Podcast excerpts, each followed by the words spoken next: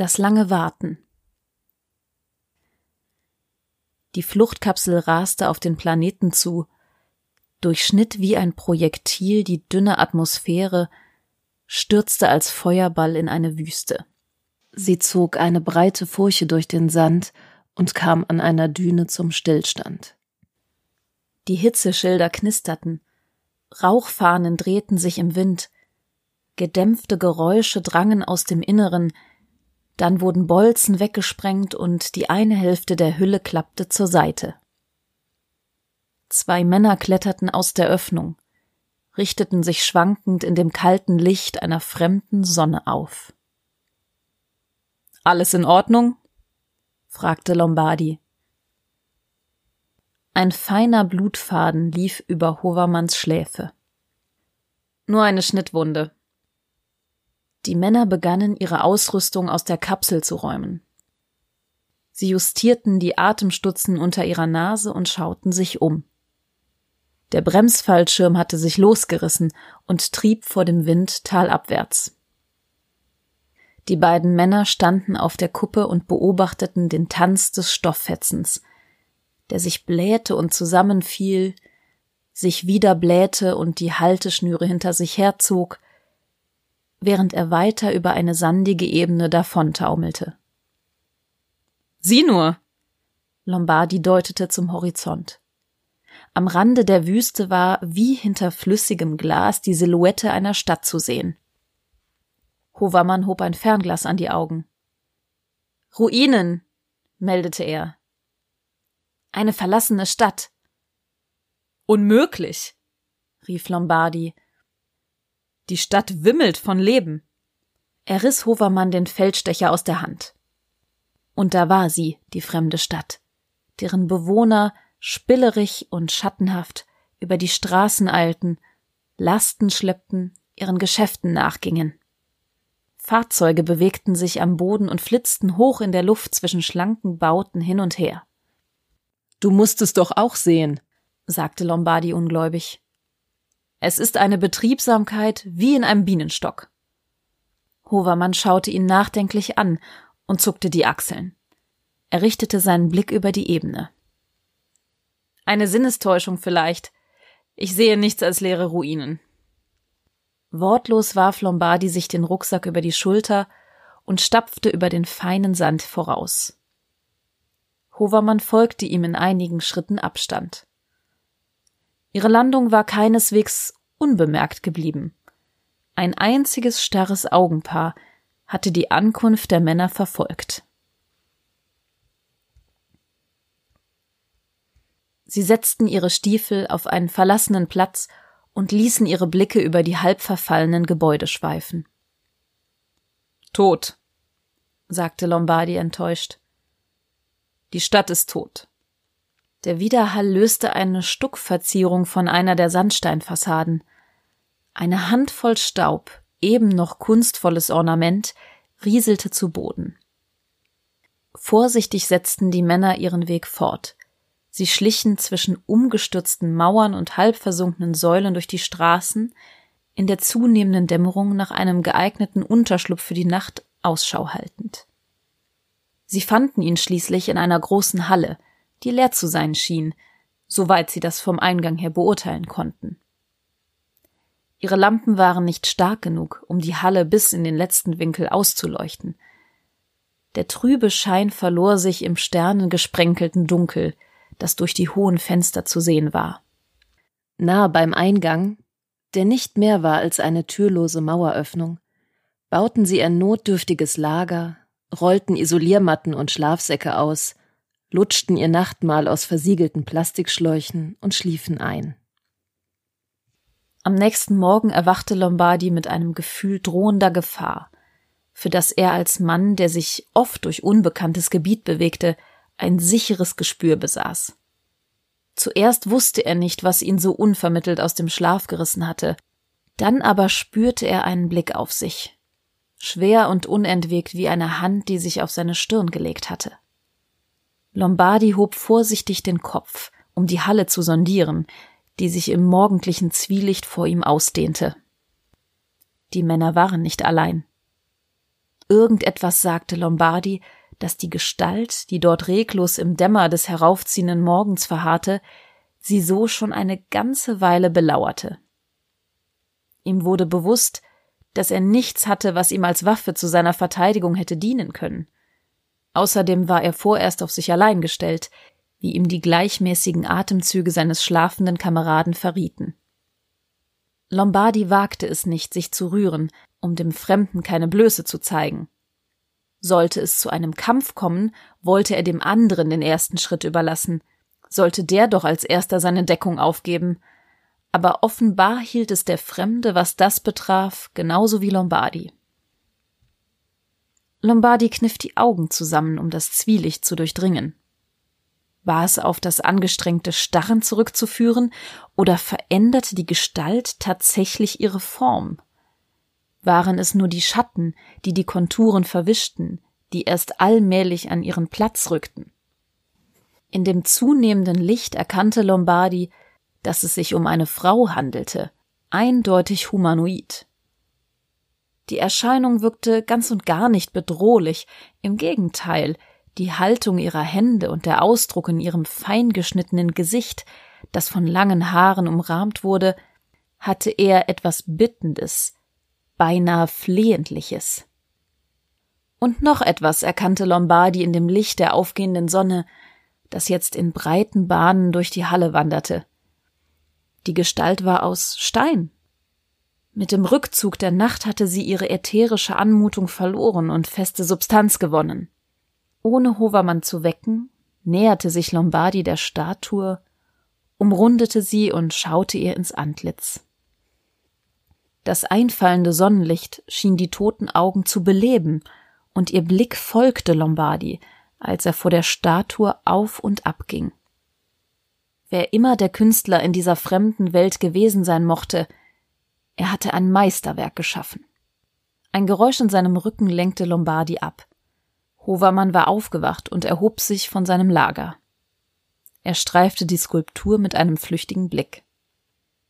Lass uns keine Zeit verlieren, sagte er, sich abwendend. Wir sollten uns um das Notsignal kümmern. So verbrachten sie den Vormittag damit, den Peilsender, der bei der Landung Schaden genommen hatte, zu reparieren. Immer wieder hob Lombardi den Kopf, ließ seine Hände mit den Drähten und Platinen sinken, um zu der Statue hinüberzuschauen, die, so schien es ihm, ungeduldig auf ihn wartete, die ihn mit angedeuteter Geste bat, ihr Rätsel zu entschlüsseln, und sobald seine Aufgabe erledigt war, folgte Lombardi ihrem stummen Ruf, während Hovermann unter Kopfhörern auf das Pfeifen, Summen und Zirpen zwischen den Sternen lauschte.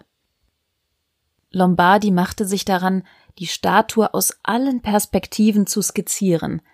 Er nahm Maß von ihr, verzeichnete die Proportionen und konnte nicht umhin, die Harmonie ihrer Gestalt und ihrer Haltung zu bewundern. Die Neigung ihres Kopfes, die angedeutete Geste, ihr Blick, ihr Mienenspiel, alle Elemente fügten sich zu einer perfekten Komposition.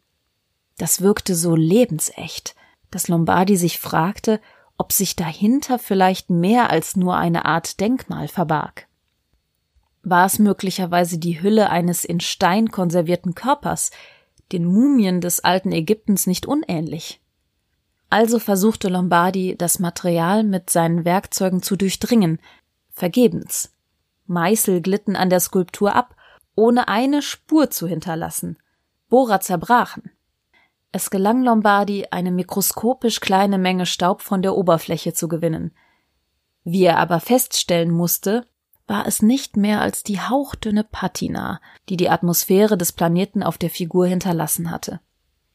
Lombardis Reagenzgläser, sein Bunsenbrenner und seine Destilliervorrichtung, die Insignien eines naturwissenschaftlichen forschenden Geistes, waren bei diesem Unterfangen nutzlos. Die Statue gab ihr Geheimnis nicht preis. Unser Notsignal ist aufgefangen worden, sagte Hovermann. Eine Rettungsbarke ist unterwegs. Lombardi hörte es kaum. Wir sollten uns bereithalten, mahnte Hovermann. Lombardi murmelte eine Antwort. Es war, als spräche er im Schlaf. Was hast du gesagt? Ich sagte, ich komme nicht mit. Das ist nicht dein Ernst, oder? Lombardi erwiderte nichts, sondern widmete sich voller Konzentration der Statue, klopfte sie ab, lauschte auf eine Resonanz. Das Material schluckte jeden Laut. Ich habe diese Statue mit jeder denkbaren Strahlung, die wir mit unseren bescheidenen Mitteln erzeugen können, beschossen, erzählte er versonnen. Das Merkwürdige ist, dass alle Wellen ohne Hindernis in die Figur eindringen, aber nicht eine davon tritt wieder heraus. Sämtliche Strahlung wird absorbiert. Vergiss diese Statue. Hovermann klang nervös. Sie ist unwichtig. Wir müssen zur Erde zurück. Wie soll ich denen das erklären, wenn du fehlst? Lombardi lächelte abwesend. Verschollen. Tot. Es gibt tausend Arten, im All verloren zu gehen. Hovermann trat dicht an ihn heran und starrte ihm ins Gesicht. Du hast keine Ahnung, was du da aufgibst. Als wir losgeflogen sind, standen wir noch auf den Titelseiten. Die Frauen schauen zu den Sternen auf und denken dabei an uns. Ich weiß, aber aber plötzlich hatte Lombardi jeglichen Ehrgeiz verloren. Er spürte nicht länger diesen männlichen Drang, die Welt zu erobern, um sich zu beweisen. Es war ihm gleichgültig geworden, denn hier ging es das erste Mal nicht um ihn, sondern um etwas anderes. Ich mache nicht länger mit bei diesem Spiel. Vor der Stadt war das Fauchen von Bremstriebwerken zu hören. Die Rettungsbarke, die bereit war, die Männer nach Hause zu bringen. Hovermann fuhr sich über trockene Lippen. Wir haben nicht viel Zeit. Uns bleibt nur ein kleines Fenster. Der Autopilot lässt nicht mit sich handeln. Er machte ein paar Schritte zum Ausgang der Halle hin, warf einen Blick zurück. Was ist nun? Kommst du mit? Als er keine Antwort erhielt, fluchte er und ging weiter, zuerst zögernd, dann immer schneller, als er merkte, dass es Lombardi ernst war. Er überquerte den Platz. Ich schicke jemanden zu diesem Planeten, rief er, bevor er zwischen den Ruinen verschwand. Kurz darauf erhob sich die Rettungsbarke in den klaren Himmel, entfernte sich, rasch kleiner werdend, bis sie schließlich zu einem Nichts zusammengeschrumpft war. Endlich war Lombardi mit der Statue allein. Um sein Überleben auf dem Planeten machte er sich keine Sorge. Die Vorräte aus der Fluchtkapsel, mit der sie hier gelandet waren, würden eine Weile vorhalten. Seine Sorge galt einem anderen Ziel. Er hatte beschlossen, sich auf einem neuen Weg dem Geheimnis zu nähern, das die Statue vor ihm verbarg. Seine Hände folgten den Linien und Flächen, die der fremde Bildhauer so treffsicher aus dem Stein geschält hatte. Er ertastete die Wölbung ihrer Stirn, den Schwung ihrer Lippen, die Falten ihres Gewandes. Seine sensiblen Finger erforschten jeden Quadratzentimeter der Oberfläche, formten die Gestalt nach, erschufen sie neu. Wie in Trance streichelte er die Skulptur, deren kühler Stein sich unter seiner fortwährenden Berührung erwärmte. Schließlich sank Lombardi erschöpft zu Boden, fiel in einen unruhigen Schlaf. Er wusste nicht, wie lange er so dagelegen hatte. Als er die Augen aufschlug, neigte sich der Tag schon seinem Ende zu. Lombardi sprang auf die Füße. Im letzten Licht der untergehenden Sonne sah er die Träne, die über die glatte Wange der Statue rollte. Sacht küsste er die Träne fort. Sacht berührten seine salzigen Lippen den steinernen Mund. Leben flackerte in den ehemals toten Augen.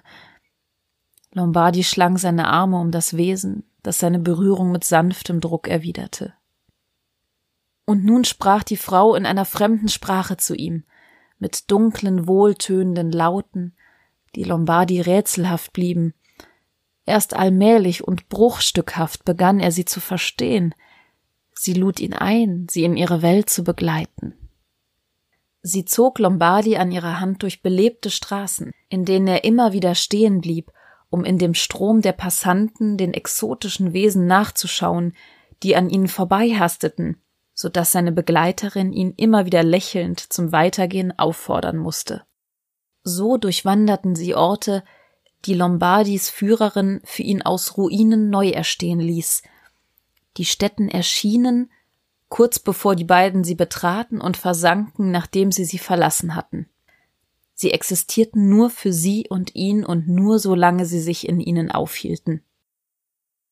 An ihrer Seite schritt Lombardi durch alte Bibliotheken, Konzertsäle und Museen, las, hörte und schaute eine Kultur so fern und fremd der menschlichen und gleichzeitig so nah und verwandt, dass es ihn anrührte.